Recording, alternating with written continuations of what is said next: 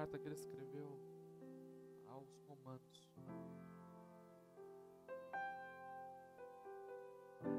E eu não sei se é porque eu me identifico muito com essa carta, mas ela me parece tão atual, tão atual.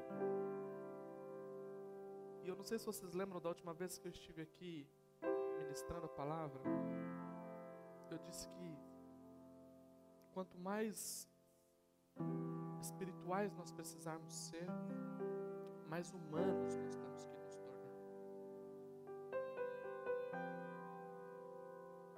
E eu queria que você abrisse a sua Bíblia, se você tiver aí, no livro de Romanos, capítulo de número 7.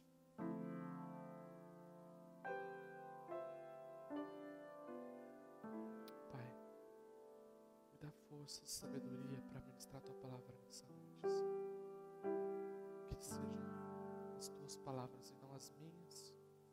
Que seja a tua voz e não a minha. E que o teu Santo Espírito que habita no coração de cada um dos teus filhos que vieram aqui possa fazê-los entender o que o Senhor tem para nós. E essas verdades que fluem como um rio de água viva possam mudar nossa mente e nosso coração mais parecidos contigo, em nome de Jesus. Romanos capítulo 7. Meus irmãos, vocês todos podem compreender muito bem o que, o que eu vou dizer. Vocês conhecem as leis e sabem que ela só tem poder sobre uma pessoa enquanto essa pessoa está viva. Versículo 2. Por exemplo, a mulher casada está ligada pela lei ao marido enquanto estiver, ele estiver vivo, mas se ele morrer, ela está livre da lei que a liga ao marido. De modo que, se ela viver com outro homem, enquanto o marido estiver vivo, ela será chamada de adúltera. Mas, se o marido morrer, ela estará legalmente livre e não cometerá adultério se casar com outro homem. Até aí deu para entender? Tá tranquilo? Todo mundo entendeu a lei?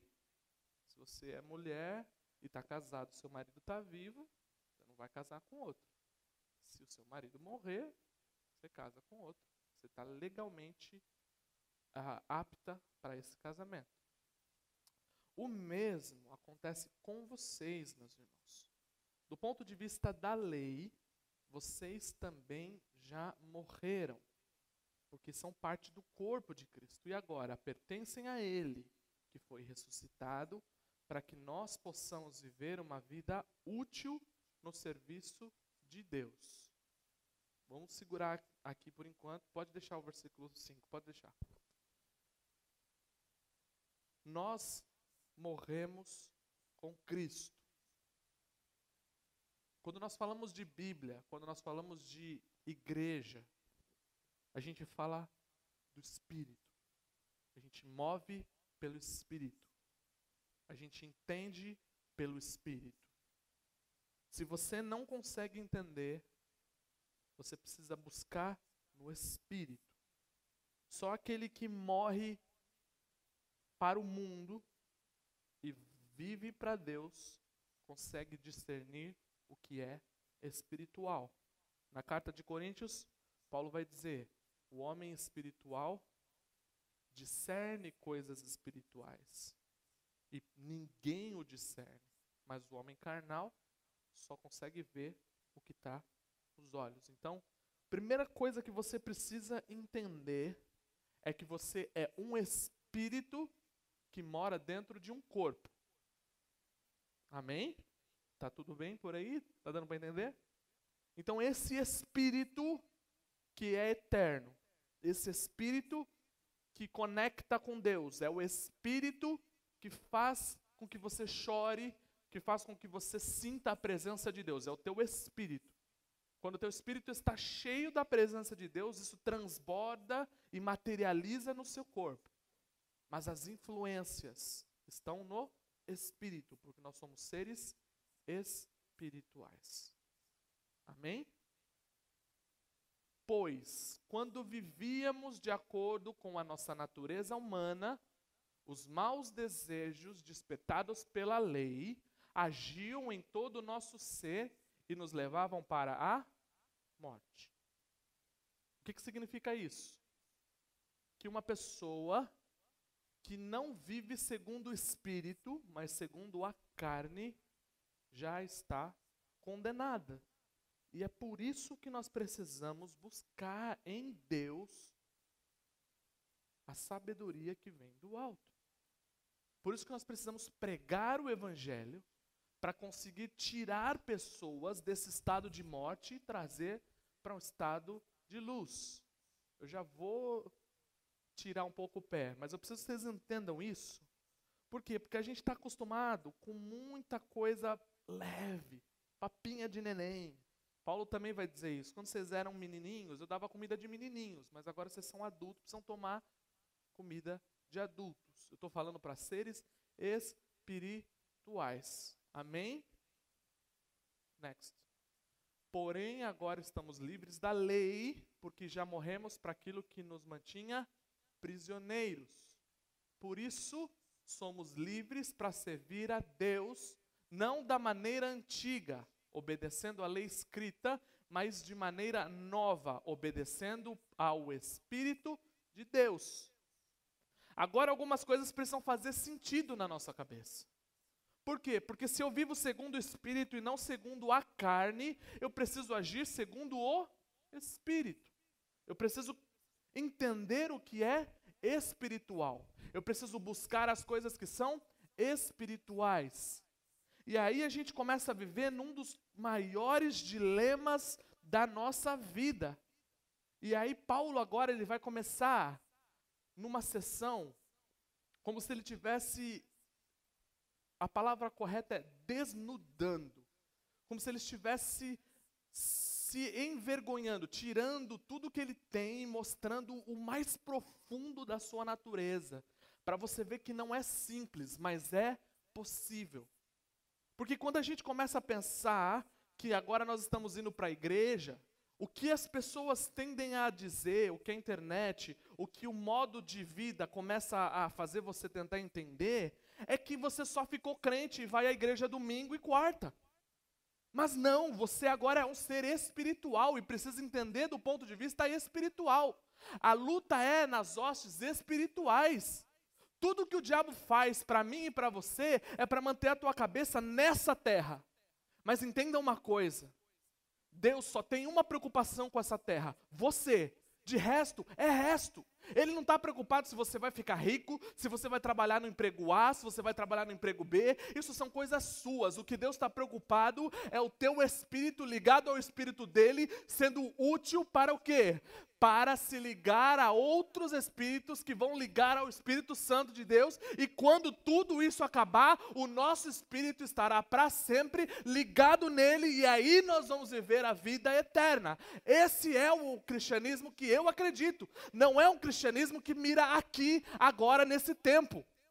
Porque quando você menos esperar, você tem 20 anos, e de repente tem 30, e de repente tem 50, e tem 80, e aí você vai ficar igual Salomão, dizendo assim: Eu não sei mais para que serve a vida, eu olho, eu não tenho vontade de viver, porque para mim tudo isso é vaidade. E o, o Salomão foi o cara mais inteligente dessa vida, ele só não entendeu que não era aqui, mas era lá em cima o negócio. Esse é o ponto. O diabo está lutando todos os dias para manter a tua cabeça nessa terra. Mas escuta um conselho em nome de Jesus. As coisas que são do alto são muito melhores do que as coisas que são da terra. Buscai primeiro as coisas que são do alto. Busca primeiro o reino de Deus. Porque o resto é resto. É tão resto que ele diz assim: o resto eu cuido. Eu preciso que você entenda o que é importante. Eu vou usar um de coach agora. O que é foco? O que é foco, Gabriel? Foco é saber dizer não. Isso é foco. Foco Neemias dizendo assim: Eu estou fazendo uma grande obra e eu não posso parar. Ah, mas só um pouquinho. Eu estou fazendo uma grande obra e não posso parar. Vamos ali. Eu estou fazendo uma grande obra e não posso parar. Foco é saber dizer não. Tem uma canção que diz assim: O meu alvo é Cristo. Eu olho para Ele. Eu sou dele. Eu faço as coisas dele. O meu coração está nele. O meu espírito está ligado ao espírito dele. Todo o resto é resto. É isso que Paulo quer que você entenda nesse texto. Mas vamos lá. Então o que, que a gente vai dizer? Que a lei é pecado? Claro que não. Calma aí. Foi a lei que me fez saber o que é pecado. Porque eu não saberia que a cobiça é pecado se a lei não tivesse dito não cobice. Então, Deus fez com que a gente entendesse o que era errado para entender o que é certo. Deu para entender? Ele colocou os parâmetros para que você pudesse entender por onde ir e por onde não ir. Mas o pecado, olha que interessante, ele se aproveitou dessa lei para despertar. Olha, isso para mim é mais legal. Em mim, porque eu, de todos aqui, sou o pior pecador. Então eu tenho que falar de mim. O pecado aproveitou dessa lei para despertar em mim todo tipo de cobiça. Porque se não existe a lei, o pecado é coisa morta. O que Paulo está querendo que a gente entenda nesse texto é que você precisa entender o que é errado para você fazer o que é certo. Porque se você fingir que tudo é certo, logo você está fazendo o errado. Deu para entender? Ou é muito difícil? Você precisa saber que não é por aqui. Porque se você achar que todo o caminho é caminho, você está perdido. Você precisa ter foco. A Bíblia está aqui e diz assim: ó, isso pode, isso não pode, isso é certo, isso não é, vai por aqui, não vai por ali. Nós, como seres humanos, o que, que a gente vai fazer? Vamos lá para os próximos textos que a gente vai entender. Teve um tempo que eu não conhecia a lei e eu estava vivo. Mas quando eu fiquei conhecendo o mandamento, aí o pecado começa a viver. Porque quem é de Cristo discerne coisas espirituais. E aí não adianta eu e você dizer que não pode sendo que pode e que pode sendo que não pode. Porque o Espírito Santo que está em mim e que está em você vai dizer para você o que pode e o que não pode. E o próprio mandamento que me devia trazer a vida me trouxe a morte. Segue, pastora, porque o negócio vai ficar pior. É Bíblia, gente, não sou eu. Queria muito que não fosse. Eu, eu, eu lutei para não falar sobre isso. Porque o pecado, aproveitando a oportunidade dada pelo mandamento, me enganou. E por meio do mandamento me matou. Essa é uma frase muito forte que Paulo disse. Quando eu entendi o que não podia, por algum motivo, eu focava no que não podia e esquecia o que podia. A minha cabeça carnal, a minha alimentação nas coisas do mundo, me faziam olhar para o que eu não fazia, eu não podia ir e eu esquecia o que eu realmente devia fazer. Assim a lei vem de Deus e o mandamento também vem de Deus. Segue lá para o versículo, está no 12, 14. Agora, sabemos que a lei é divina, mas eu sou humano e fraco, e fui vendido ao pecado para ser seu escravo. Paulo está falando aqui de vício. Paulo está falando aqui de cobiça. Paulo está falando aqui de adultério. Paulo está falando aqui de pornografia. Paulo está falando aqui de roubo. Paulo está falando aqui de mentira. Eu fui vendido ao pecado para ser escravo.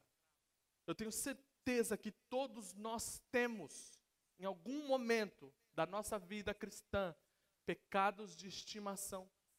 Coisas que a gente tenta lutar contra, coisas que a gente tenta fazer, e, e essa luta interna, Paulo está dizendo, é, é isso aí mesmo, é normal. A questão é, e agora eu quero que você preste muita atenção. Você não pode desligar um momento das coisas que são do alto. Porque a tua batalha não é aqui, a tua batalha é lá nas regiões celestiais. Então não é aqui que a gente vence. A gente vence o pecado com as armas espirituais. Tá dando para entender agora? Eu não entendo o que faço, porque eu não faço o que eu gostaria de fazer. Pelo contrário, eu faço justamente aquilo que eu odeio. Mas o mal que eu não quero fazer, esse eu faço. E o bem que eu preciso fazer, eu não consigo. Eu não sei se é só com Paulo que acontecia isso. Eu sei que isso acontece comigo todo dia. Se eu desligar do céu por um momento que seja, o mal que eu não quero fazer, eu faço. E o bem que eu tento fazer, eu não consigo. Agora, uma coisa que me chama atenção nesse texto, que é muito importante que a gente entenda, é uma palavra chamada guerra.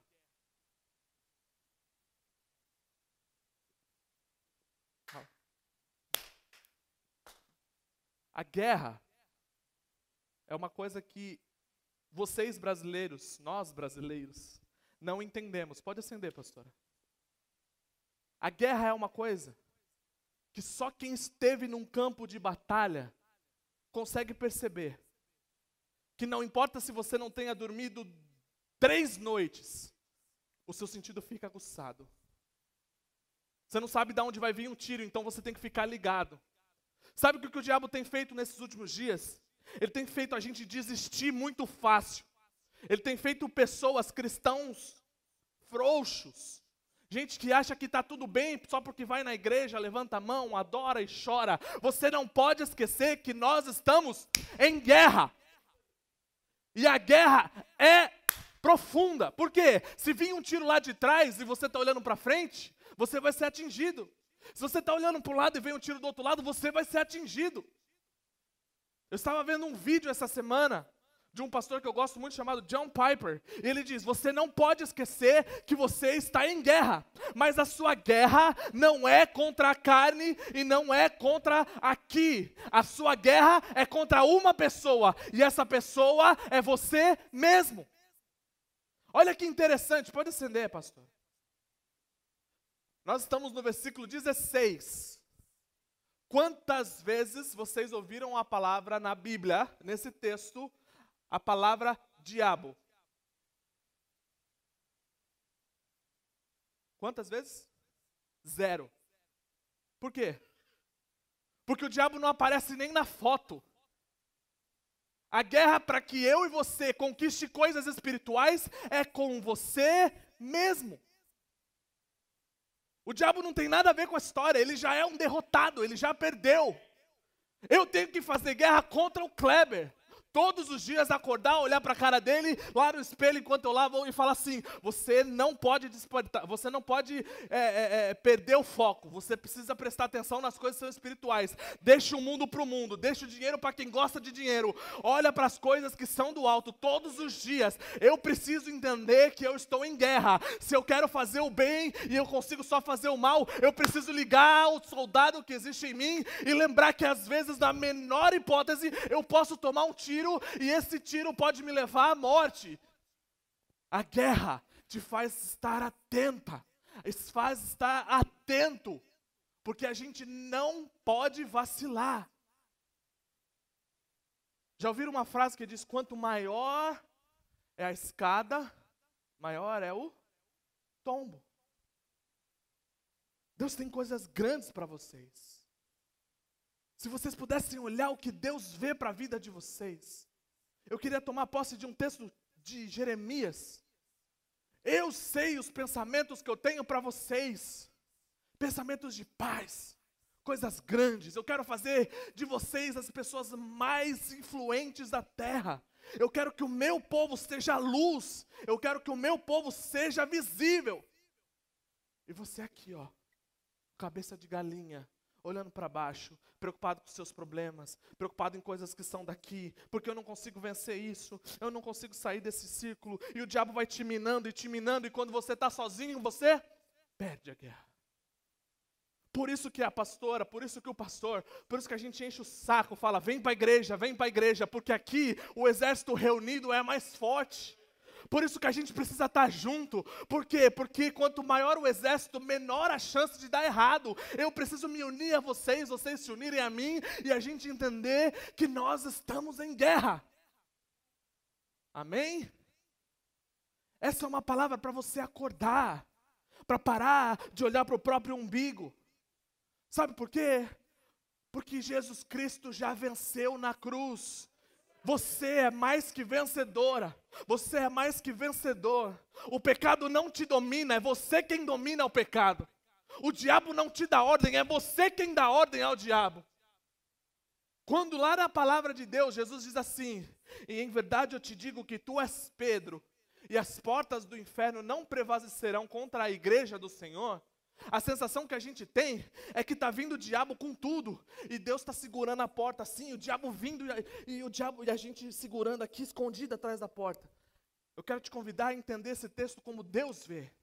Em verdade eu te digo que tu és Pedro, e as portas do inferno não prevalecerão. É você quem marcha para abrir a porta do diabo, para destronar Satanás, para tirar as almas da mão do inimigo, para ir no meio do centro de macumba, para ir aonde tem que ir, botar a mão no enfermo, eles vão ser curados, colocar a mão no demônio e ele sair. Deus quer que você vá em frente. Esse é o ponto. As portas do inferno não prevalecerão contra quem é espiritual, contra quem tem o Espírito de Deus. Quantas pessoas hoje não acordaram? E você preocupado com os seus problemas? Quantas pessoas morrendo de pobreza? E você preocupado com os seus problemas? Quantas pessoas precisando de um abraço? E você preocupado com os seus problemas? Eu quero te fazer um convite essa noite. Olha para as coisas que são do alto. Se reveste de poder seja um homem, seja uma mulher espiritual. Vença pelo poder de Deus. O capítulo 7 de, de Romanos, ele vai falar de uma tremenda luta entre carne e espírito. Porque quando nós estamos sozinhos, quando você está olhando como um, como um pobre pecador, uma criatura, ele vai dizer assim num texto: Miserável homem que sou, quem me livrará do corpo dessa morte?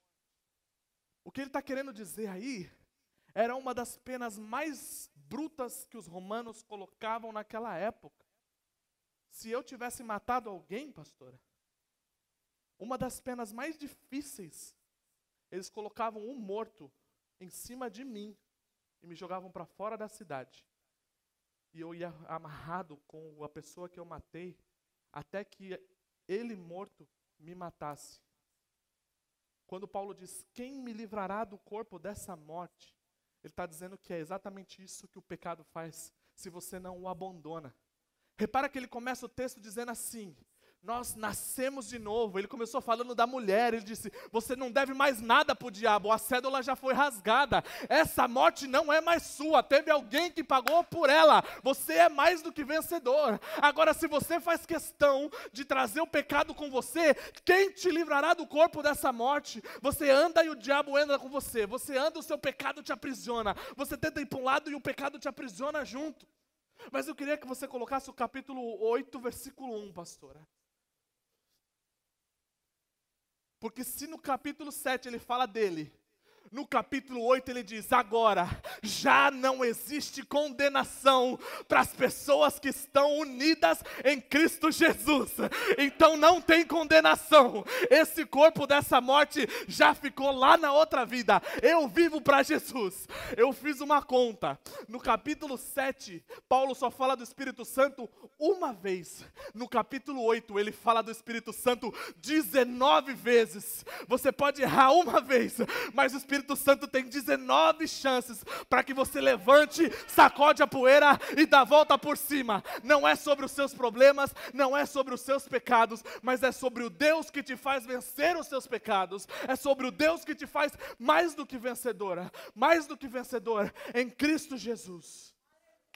Aleluia! Vale um aplauso. Glória a Deus. Aleluia. Alguém, por favor, lê o versículo 2 enquanto eu bebo uma água. Alguém. Um de cada vez, por favor.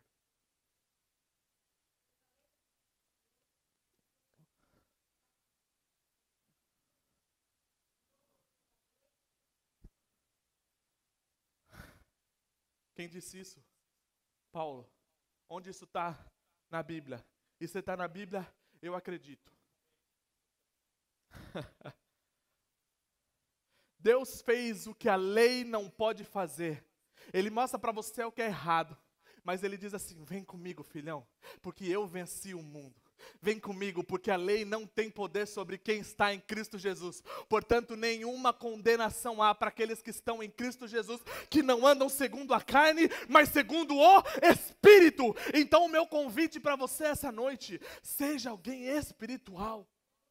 Olha para as coisas que são do Espírito, luta no Espírito. Kleber, como é que eu faço para ser uma pessoa do Espírito? Eu tenho que ser um super espiritual, andar com a mão para cima, sair profetizando e ungindo todo mundo? Não. Primeira coisa que a gente precisa ser, e eu já vou terminar: joelho no chão. Igreja que não ora, não é espiritual. É blá blá blá, é música bonita, é luz alta, mas se não tem oração, não tem vitória. Quer ser alguém espiritual? Joelho no chão. Quanto tempo faz que você não ajoelha para orar? Agora faz pouco que a gente ajoelhou.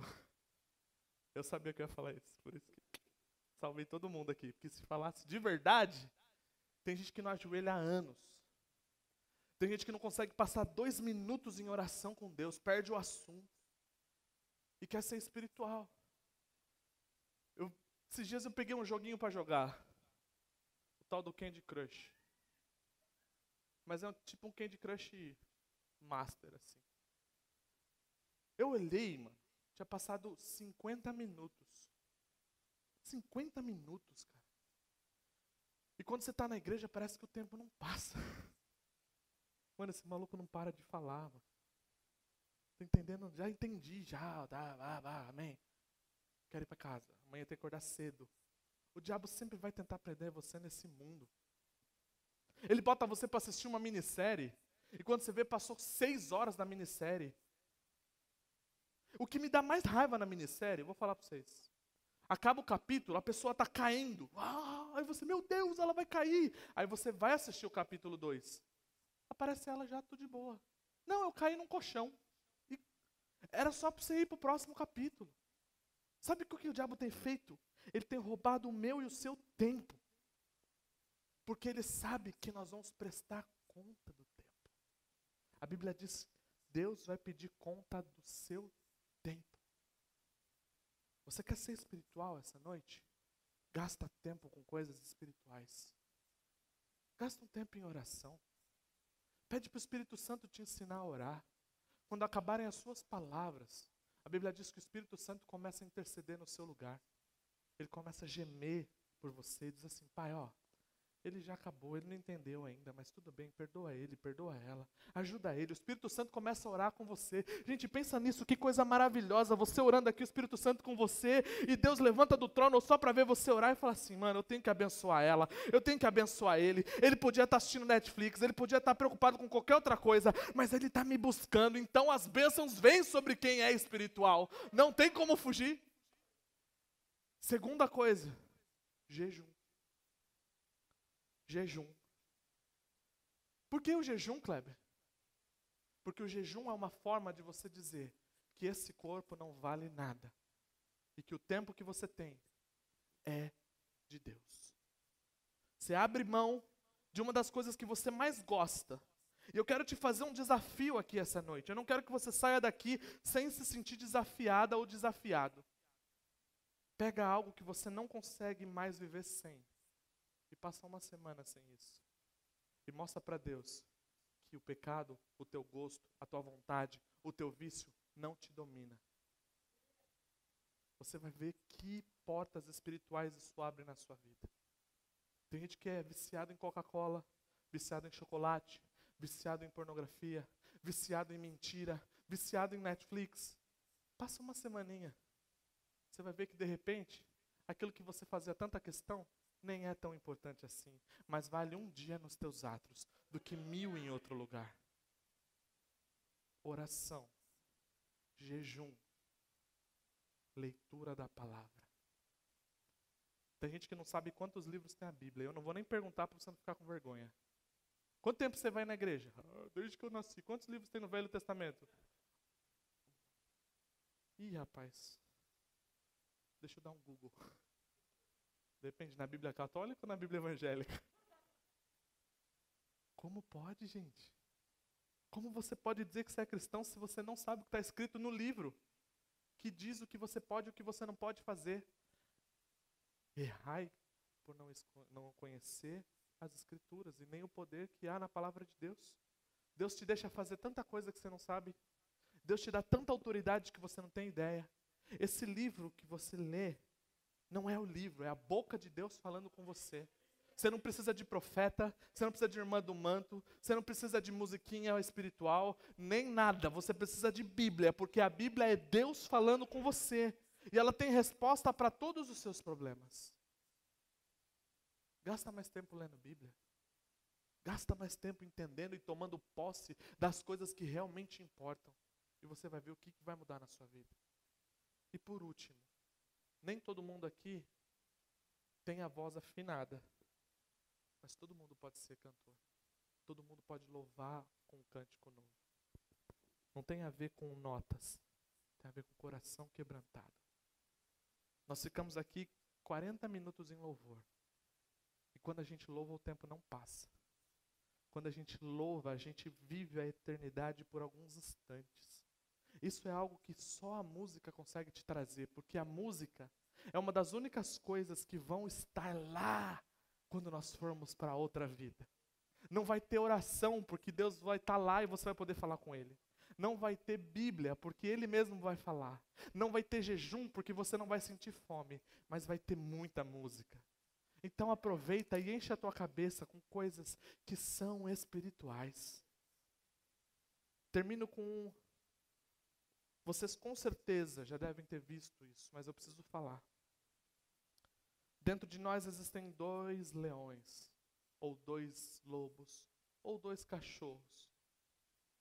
Qual deles vence se nós colocarmos um contra o outro? Aquele que eu alimento mais. O cachorro que tem mais alimento sempre vence o que tem menos. Se o teu espírito for mais forte, o teu espírito vence a carne. Mas se a sua carne for mais forte, quando o pecado bater a porta, todo o peso dele volta e você passa a carregar aquilo de novo. Quando eu estava na teologia, a palavra para pecado é errar o alvo. Mas eu não gosto dessa definição. Que errar o alvo, parece que o alvo é ali, é o gol. Eu chutei, e bati fora. E eu então, se eu chutar, só vai sair fora, porque eu sou péssimo. Não. Pecado não é errar o alvo. Pecado é marcar gol contra. Que toda vez que você peca, é menos um para Deus e mais um para o diabo. Chega um momento na nossa vida em que o placar está mil a zero e você não quer mais jogar.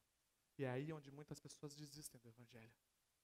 Mas nessa noite, o meu Deus diz para você que Ele, sendo o justo juiz, bota o jogo em 0 a 0 de novo e você tem a chance de recomeçar o jogo do zero e marcar mais ponto para esse lado, porque quando você vê, o diabo vai ter que bater em retirada, porque ele não pode contra você. O jogo não está favorável para ele, porque maior é o que está em nós do que o que está no mundo. Fique de pé em nome de Jesus. Aleluia. Aleluia. Quem entendeu a mensagem, diga amém. Glória a Deus. Quem não entendeu, fala comigo depois. Manda o WhatsApp. Feche seus olhos, eu quero orar com você. Não quero orar para você, quero orar com você. Então comece a orar.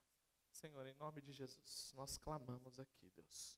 Aonde tiver alguém orando, em espírito ou com a voz levantada, entra agora e faz morada, Senhor. Entra agora e muda o caráter muda o coração. Pai, eu profetizei aqui, Deus, que não interessa quanto está o placar, o Senhor é o Deus que pode zerar mais uma vez e recomeçar, porque é assim que o Senhor faz. Aqueles que estão em Cristo são nova criatura, Deus. Então, nessa noite, que possamos vencer os nossos desafios, possamos buscar as coisas que são do alto. Senhor, se tem alguém aqui, Pai, assim como eu, o maior de todos, Pai, precisando de uma palavra, precisando de um abraço, de um conforto, precisando daquele boost, Deus, para vencer o inimigo. Por favor, ó Pai, entra com providência, Senhor. Dá força, fortalece a alma, o espírito, o coração, Senhor. Dá a alegria que está faltando, traz o ânimo que está faltando, o dínamo, Senhor, que é o poder que faz toda a diferença nas nossas vidas. Eu te louvo, eu te agradeço, porque só o Senhor tem poder, Jesus. Só o Senhor tem poder, ó Pai. Nós por nós não somos nada, não somos ninguém, nós vamos cair, nós vamos errar. Todavia nós focamos em Ti, sabendo que é de Ti que vem a nossa força. E mesmo nos dias mais fracos, nós somos fortes, porque a força vem de Ti, Deus. E nós buscamos a Ti, e nós queremos a Ti, e nós oramos a Ti, certos de que estamos sendo atendidos, em nome de Jesus.